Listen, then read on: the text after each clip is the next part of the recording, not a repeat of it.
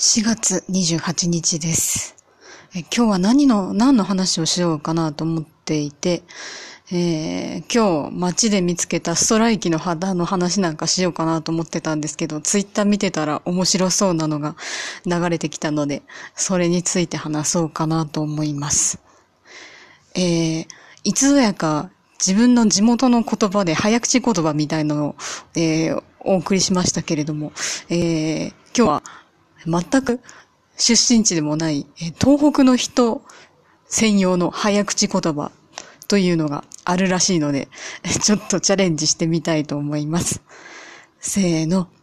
あんだ、オラのことあんだあんだ言うんけっと、オラもあんだのことあんだあんだ言わねえから、もうあんだもん、オラのことあんだあんだ言わねえでけるよ、あんだ。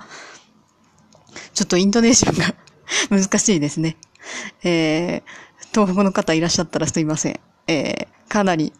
エセ東北弁ですけれども、えー、地元じゃない人が喋ったらこうなるという感じですね。